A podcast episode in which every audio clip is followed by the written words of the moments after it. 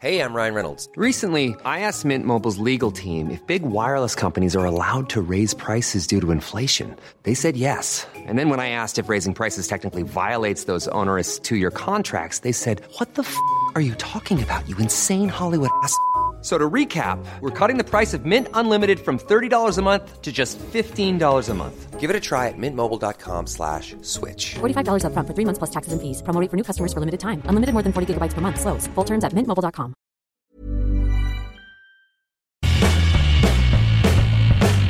Hola a todos, esto es Sin Comentarios, el programa con los temas y noticias que a todo el mundo interesa y las opiniones que nadie pidió.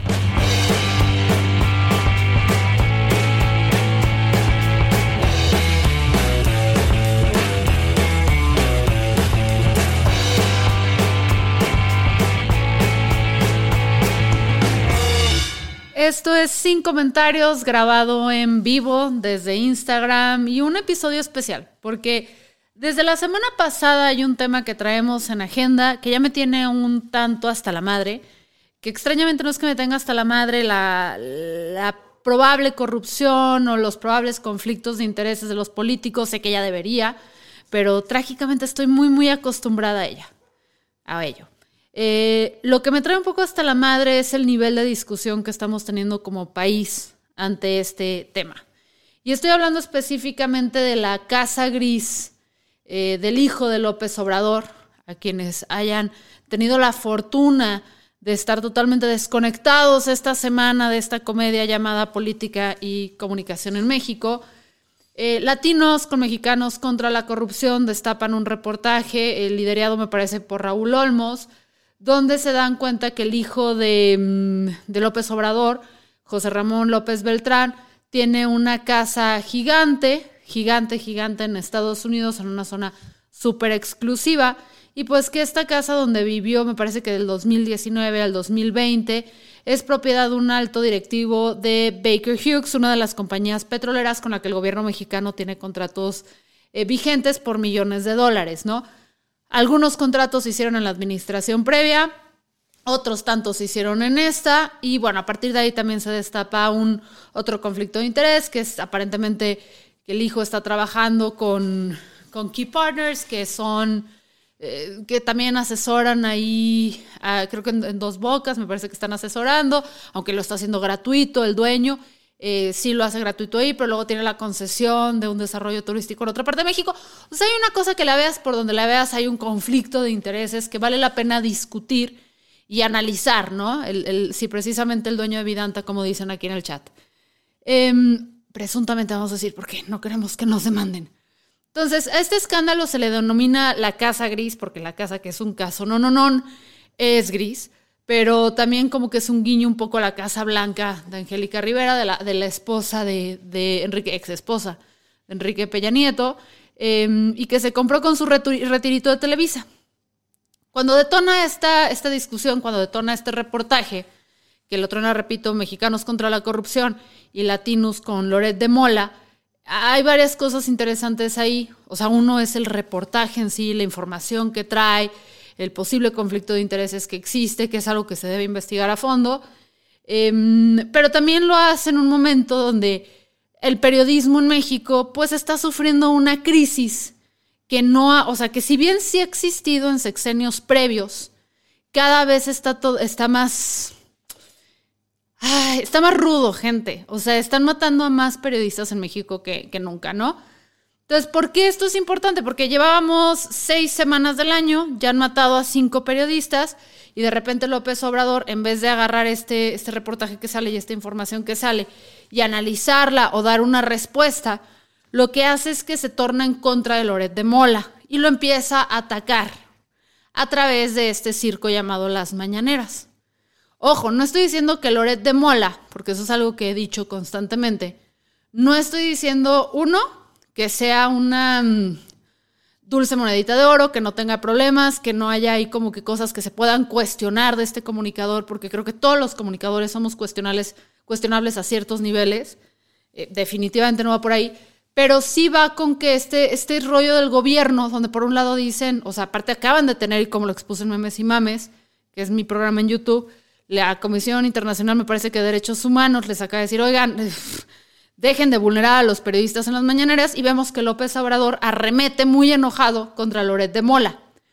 No estoy diciendo que Loret de Mola, como periodistas que cubren temas locales en diferentes partes de nuestra República Mexicana, que realmente están expuestos y están vulnerables porque no tienen los recursos, no tienen la visibilidad y están geográficamente y están destapando porquerías de gente muchísimo más peligrosa. No estoy diciendo que el presidente sea peligroso, pero eh, vamos, o sea, nosotros sabemos cómo está Tamaulipas, cómo está Veracruz, cómo están todos estos lugares. No estoy diciendo que tenga el mismo riesgo. Pero en el momento en el que el gobierno desacredita a un periodista de cierta forma, está dando una eh, carta blanca o está dando la opción de que podamos desacreditar y violentar a cualquier periodista y podamos minimizarlo. Entonces López Obrador cuando trona este reportaje se agarra durísimo contra Loret de Mola.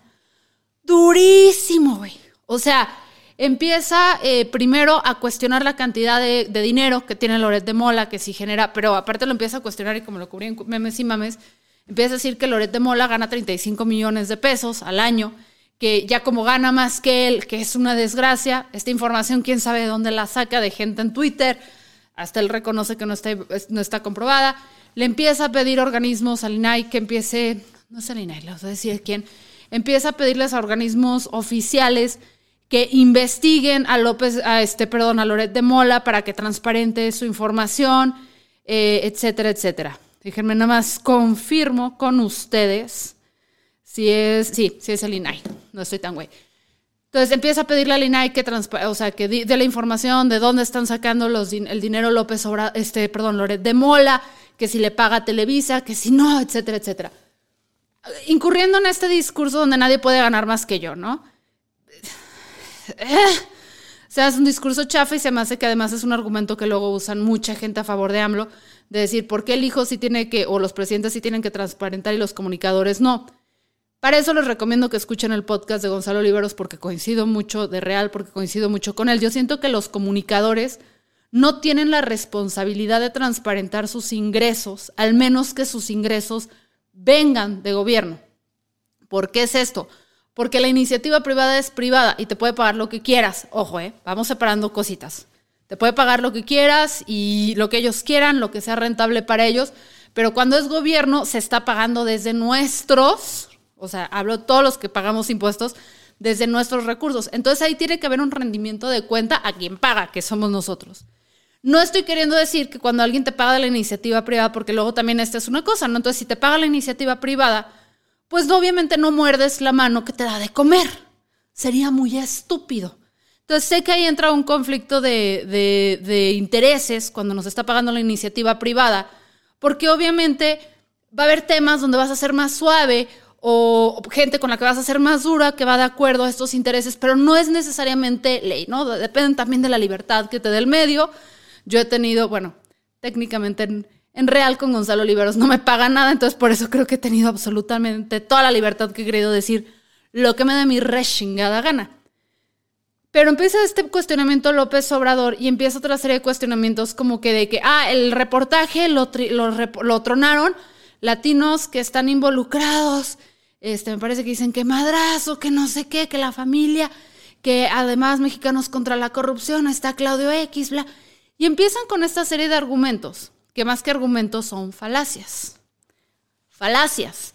Y específicamente una falacia tipo ad hominem. Ahora, Voy a ponerles un audio porque explicar qué es un tipo de falacia ad hominem, aunque no es muy complicado, encontré, y perdónenme por de dónde viene la fuente, porque sé que a mucha de mi audiencia le choca este programa, pero en la hora de opinar, ya lo sé, ya lo sé, no me odien. Les juro que sé que viejos rancios, pero a veces hay que escucharlos, porque a veces traen algo de sabiduría. Y creo que Javier Tello, y pudo ilustrar muy bien por qué esta discusión o esta forma en la que López Obrador está argumentando, entre comillas, para intentar desviar la atención del tema medular que debería ser el posible conflicto de intereses dentro de gente cercana a él, está intentando desviar la conversación a por qué Loret de Mola es una porquería y no hay que creerle sin tocar en ningún momento o desarticular las cosas que está diciendo, es una falacia tipo ad hominem. Y Javier Tello, en la hora de opinar, repito, perdón, perdón, lo explica muy bien, así que les voy a poner el audio. En términos generales, es cuando uno argumenta no en contra de lo que alguien dice, sino en contra de la persona Ah, Correcto. quien lo dice. ¿Sí? Ahora, ese es un término general y de hecho los argumentos ad hominem son de varios tipos. Y lo interesante de esa mañanera es que ilustra un chorro de esos tipos de argumentos. Entonces, un primer tipo de argumento tiene que ver con sesgo personal. ¿no? En vez de argumentar en contra del argumento, argumentas que la persona que dice lo que dice tiene un sesgo personal. Y precisamente cuando el presidente argumenta que quien habla es quien paga y no el periodista, es decir, quien realmente está hablando cuando uno lee una nota en un periódico o escucha a un periodista en un programa, no es al periodista, no son las opiniones del periodista, sino realmente son las opiniones de quien paga. ¿sí? Ahí claramente el argumento es que el sesgo viene de la agenda política de quien está pagando.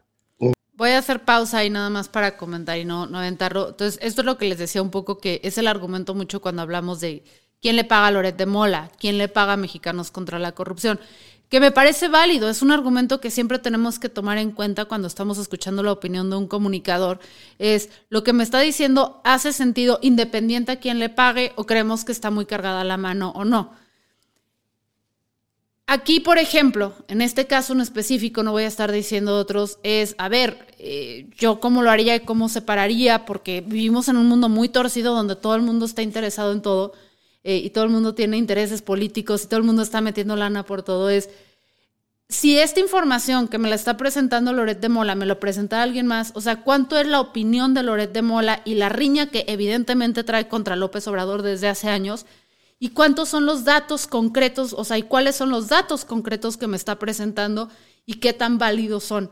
Creo que si hacemos el ejercicio aquí para intentar como desprendernos de este argumento ad hominem, donde le estás atribuyendo a la persona que le paga eh, al otro su opinión, creo que nos puede ayudar. Y también tenemos que reconocer que hay comunicadores que sí son súper, ¿cómo puedo decir? Son súper obvios cuando están opinando con quién les está firmando sus cheques y con quiénes no. O sea, tenemos comunicadores que no importa quién les, son muy pocos, muy, muy pocos, que no importa quién les pague el cheque, van a decir lo que quieran. Y luego por eso cada rato los están despidiendo, como es mi caso, no te contrata nadie. Pero ese se me hizo un argumento válido. Seguimos con, con este, este audio de Javier Tello.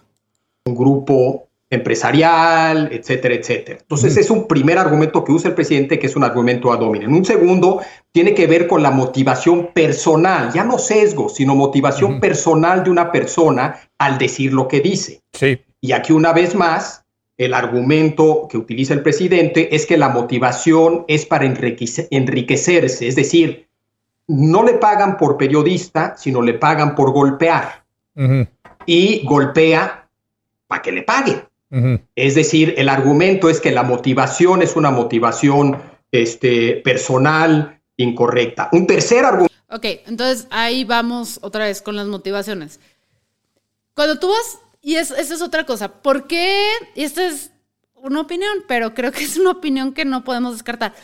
¿Por qué?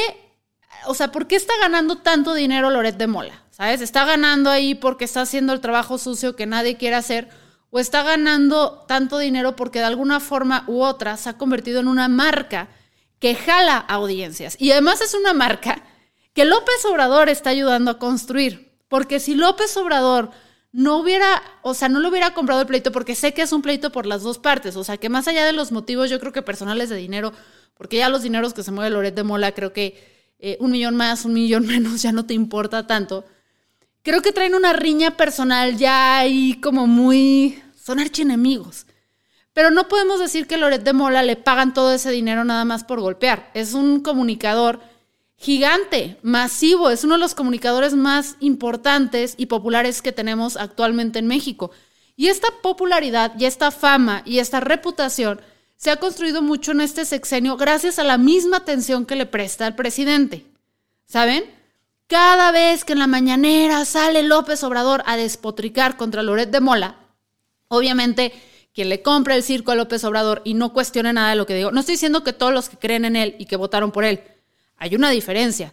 Hay quien votó por él y permanece crítico ante ciertas actitudes y hay quien votó por él que tiene una relación este, eh, parasocial con él. Una relación parasocial es cuando tú te inviertes demasiado en una relación y crees que es todo lo que hace esa persona es, refleja en ti y hay, hay una conexión que tú crees que es íntima y la otra persona ni te hace en la vida. Entiendo que López Obrador tiene muchas relaciones parasociales y hay mucha gente que tiene demasiada inversión emocional y de fe y de crecimiento y aspiracional y todo depositado en este personaje por años de discurso y López Obrador no los hace en la vida, no les interesa, o sea, realmente está ahí por el poder. Seamos honestos, como casi todos los políticos. Aquí en México no conozco un político que no.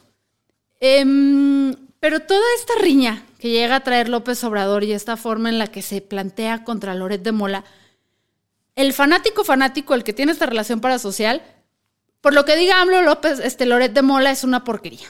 El que tenga la capacidad de cuestionar a veces a AMLO y decir, sí, creo en él y su proyecto, pero estas cosas está fallando, estas cosas podría hacerlas mejor todo, pues va a voltear a ver a Loret de Mola y va a decir, a ver, ¿qué me estás diciendo? ¿No? O sea, ¿de qué estás hablando? Los que están neutros, los que están como, perdón, vámonos mejor si quieren con los que están determinados a odiar a López Obrador. López Obrador les está diciendo, este es mi archienemigo. Entonces, ¿tú qué vas a hacer si tu archienemigo es López Obrador? O odias a López Obrador porque también tu archienemigo, si no te en la vida, también es una relación parasocial. Pues vas a voltear a Loret de Mole, vas a decir, ah, si este güey es el que quiere derrocar a mi enemigo, pues eres mi amigo, le está dando fama. Y los que son neutros, los que están como que aún determinando si creen o no creen o cambian o, todo eso, me estás poniendo en el radar a alguien que ahora quiero escuchar y que si tiene mejor capacidad de argumentación y presentar datos que tú, que López Obrador se ha visto muy deficiente en esos temas, pues probablemente le voy a creer más a él, ¿sabes? Entonces, López Obrador está haciendo a su enemigo. Sigamos con el audio de Javier Tello. Un momento a dominen que aparece en esa mañanera es que quien no comparte ciertos valores claves, fundamentales, compartidos, se equivoca en sus argumentos invariablemente, ¿sí? Y precisamente por eso saca aquí el presidente el tema de los maestros y saca el tema del documental de Panzazo. El argumento es que no se comparte, el que el periodista no comparte una serie de valores que obviamente el presidente piensa que son fundamentales, y que alguien que no comparte esos valores, pues no puede tener razón nunca. Otro argumento. Ok, entonces ahí volvemos a esta, esta narrativa también que, que, ha creado López Obrador a través de, de, estos tiempos, que es el nosotros contra ustedes.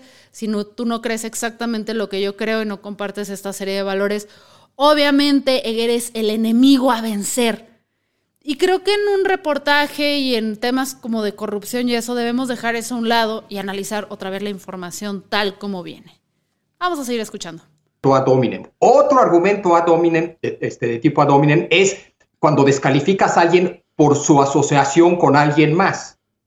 Y una vez más, aquí el problema no solamente es que le pagan, y quien habla es quien paga, sino quién le paga y a quién está asociado el periodista. Y en este caso, pues está asociado a una larga lista de, entre comillas, malos desde el punto de vista del presidente. Los gringos, Washington Post, ¿no? Este, Roberto Madrazo, este, en fin, ¿no? La lista, este, los españoles, Prisa, ¿no? Sí. Quien le paga, la asociación que tiene, este, lo, lo descalifica. Otro argumento ad hominem que sale la... Bueno, entonces ahí por asociaciones es, un, es una falacia en la que yo incluso a veces he, llegado a incurrir y he sido muy dura en ella, que también es invitar a, la, a cuestionarnos y a cambiar la forma de argumentar, en el que asumimos que una persona por juntarse con otros es exactamente igual. Sí podemos sospechar, sí podemos dudar, el que anda entre lobos a hollar se enseña o algo así, pero también, eh, por ejemplo, lo estamos viendo ahorita, en el caso de este James Franco y este, ¿cómo se llama? Joe, Seth Roger, ¿no? Su compañero, se le están atribuyendo muchas cosas negativas de este comediante que ya se comprobó que pues les manda mensajes poco, em, digamos, impropios a jovencitas y todo, y que es un, pues es un medio depredador ahí, eh, y están juzgando yo a su amigo porque se junta con él, es su mejor amigo. No lo sé, Rick, ¿saben? O sea, creo que también es algo que debemos volver y decir, vamos a checar los datos, analizar la información para ver si esto es como una opinión o tiene datos concretos de, vuelvo, en la casa gris, pues está ahí la información, eso es lo que se tiene que rebatir, o sea, no importa, imagínense si cambiamos a Loret de Mola, si esta, si esta información lo hubiera presentado cualquier otra persona, ¿seguiría siendo válida? ¿Sería la misma o no? No se trata de una opinión, se trata de datos. La mañanera Bueno, es ya. el argumento de qué me dices de, ¿no? Siempre una manera de descalificar a alguien es, en vez de enfocarte en tus argumentos, señalar algo que dijo o hizo que piensas que está mal y que bien puede estar mal, ¿sí? Y aquí el argumento que utiliza el presidente es que defendió la reforma educativa de Peña Nieto. Pues alguien que defiende la reforma educativa de Peña Nieto pues tiene que estar equivocado. Y finalmente, el último argumento que Ese, esa falacia no sé si la reconocería como ad hominem, sino que sería un whataboutism, que es, eh, es una falacia que también se le conoce, mm, whataboutry es un quoque logical fallacy. En México la conocemos, sí, pero el PRI robó más. ¿Ya lo ubican? Que sí, este güey está haciendo esto, pero el otro está. No quiere decir que ninguno de los dos esté mal. O sea, está, son tan corruptos y están tan cuestionables ambas partes. No porque uno lo hizo, el otro automáticamente tiene licencia de hacer algo menos peor o igual de peor. Eh, no, o sea, no es porque, ay, sí, si yo me robé 100 pesitos, bueno, pero el otro se robó mil. No, no, no. O sea, malos dos. Y no podemos, yo creo que ya aquí con la corrupción en México y todo eso, ha sido tanto este whataboutism o este tucuoque logical fallacy, eh, o falacia tucuoque, que nos hemos vuelto muy tolerantes, muy tolerantes a las mamadas. No hay otra forma de decirlo. Nos hemos vuelto muy tolerantes a la corrupción, al abuso de poder, porque siempre hay alguien que lo hizo peor. Ay, sí, fue opresor, pero no es el 68, güey. O sea, no, no, no necesita estar algo peor para estar mal. Vamos a la última falacia, tipo que hominem. utiliza también ad hominem es lo que se llama envenenar el agua del pozo. Entonces echas veneno al pozo y ya salga lo que salga de ahí, pues no lo puedes beber. Sí. En este caso, su argumento es, gana más que yo, gana más que yo, Sí. gana 30 veces, no sé cuántas veces. Ok, entonces eso es como, chequen, si quieren chocar el programa de, de la hora de opinar, el, episodio para que no tengan que sufrir todo se llama ¿Puede un presidente divulgar la información privada de un periodista? Eh, y este de envenenar el pozo es algo que además vemos comúnme- comúnmente en otros casos. Y se los pongo para que les quede lógico cuando se confronten a él. ¿Cuántas veces no hemos escuchado esta falacia lógica, que, que además es revictimizante, este, de... mm, Lo vemos, por ejemplo, mucho con las trabajadoras sexuales, de, ay, eh, no la pueden violar porque es trabajadora sexual, o sea, se presta para eso. O eh, no, no la pueden violar porque estaba borracha esta mujer. O lo vemos mucho en violencia de género, pero también como si te hacen algo mal a ti o si tienes algo que no, que no funcionó o si tú, o sea, es- ah, ¿cómo puedo decirlo? No importa lo que hayas hecho, no importa tú todo, te tienes que quedar en el argumento. O sea, cuando intentas desacreditar a la persona para decir que su argumento no vale, estás muy limitado. López Obrador trae este discurso de la lucha de las clases, nosotros y ustedes, quién es más rico, quién tiene eh, más, quién tiene menos, etcétera. Entonces, en el momento en el que señala a alguien como más rico, es el enemigo que lleva construyendo a lo largo de años, así, durante años. Quien tenga más dinero que él, quien gane más, quien genere lana, es un enemigo, ¿sabes? Y entiendo, y entiendo que en un sistema tan fregado como México, donde tenemos que cuestionar el capitalismo, la distribución de la riqueza, la redistribución de la riqueza, pues a veces estas personas caen mal. Pero eso no es argumento suficiente, o no es argumento en lo absoluto, para poder decir, eh, pues no importa, ¿sabes? O sea, este, entonces como lo que dijo está mal. Porque el hecho es que, aunque Loret Mola se junte con quien se junte, aunque Loret Mola le pague quien le pague, aunque Loret de Mola gane lo que gane, la realidad es que el hijo estaba o estuvo viviendo en una casa que pertenece al dueño de una empresa que se está llevando contratos millonarios del gobierno actual. El hijo trabaja en otra empresa que está, o sea, está dándole consejos al presidente en una obra fundamental y muy importante para su gobierno y para nuestro país. Y a la par está teniendo como los derechos para poder como que involucrarse y sacar dinero de un desarrollo turístico del país. Esos son los hechos y eso es lo que deberíamos estar discutiendo. Y a mí lo que me tiene muy cansada en redes y en mis videos cuando subo este tema y todo, es que la gente se pone a discutir cosas que no van. O sea, en este tema, y yo entiendo que sí, que hay que hablar de los medios y quién está detrás de los medios y los intereses que hay detrás, todo, pero son momentos. Ahorita no tenemos que estar discutiendo que si Loret de Mola y Lord Montajes, que si Lili Telles, que si eh, el hijo del presidente no tiene derecho a su privacidad.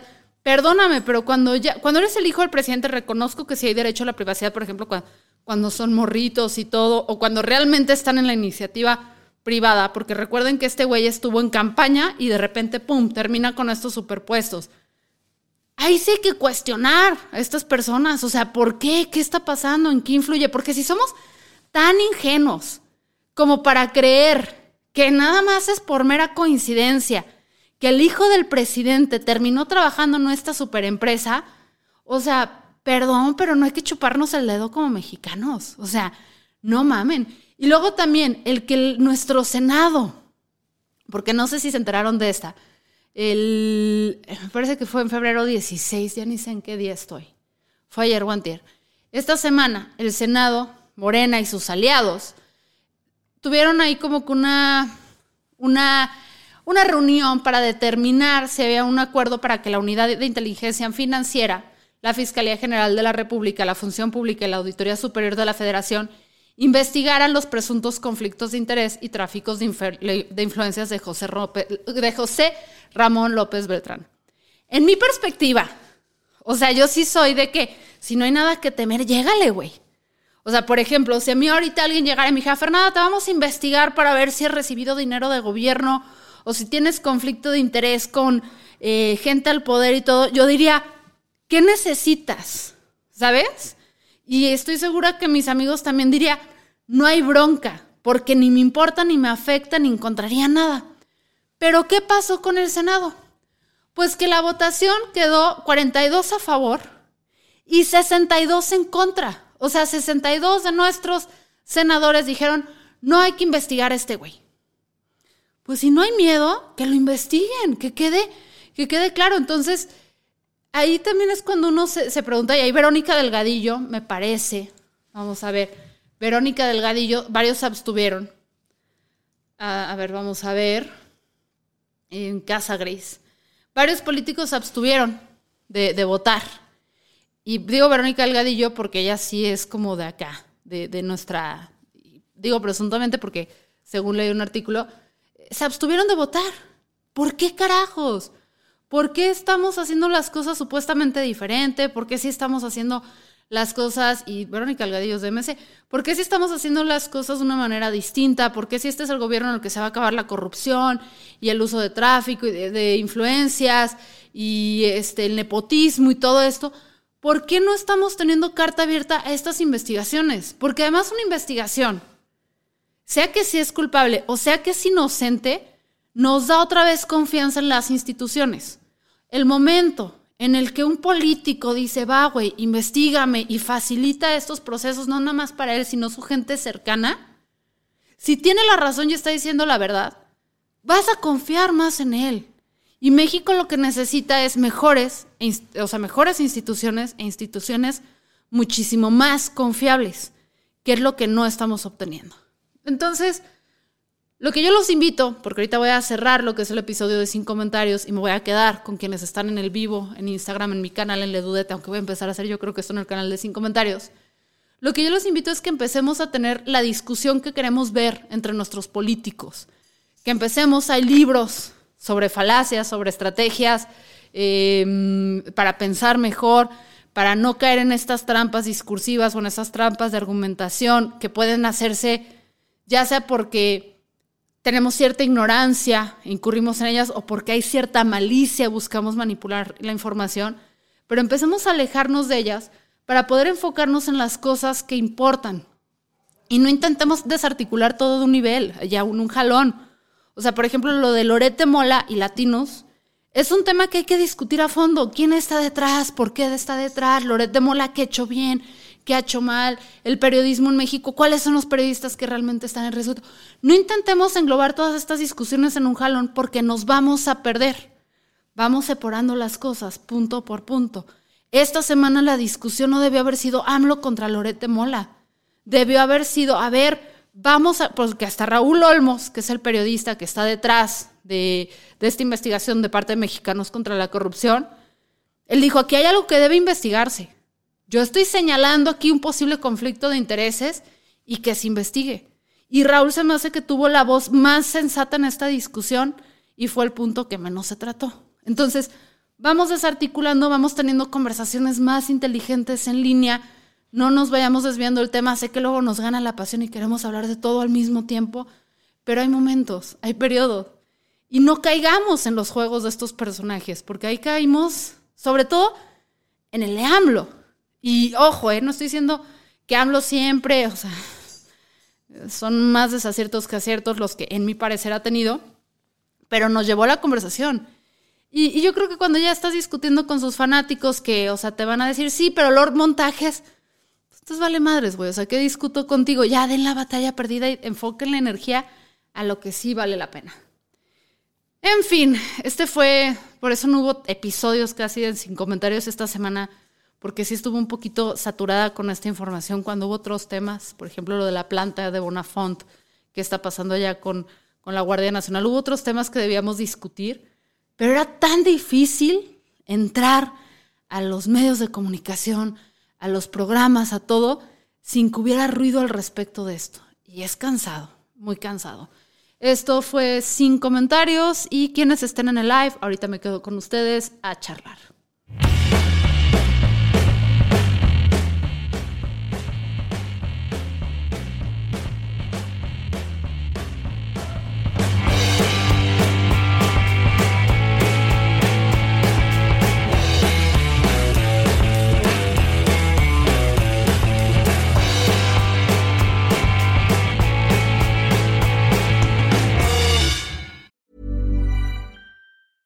This Mother's Day, treat mom to healthy, glowing skin with Osea's limited edition skincare sets. Osea has been making clean, seaweed infused products for nearly 30 years. Their advanced eye care duo brightens and firms skin around your eyes, while the Golden Glow Body Trio nourishes and smooths skin all over. Go to OSEAMalibu.com and use code MOM for 10% off your first order site wide.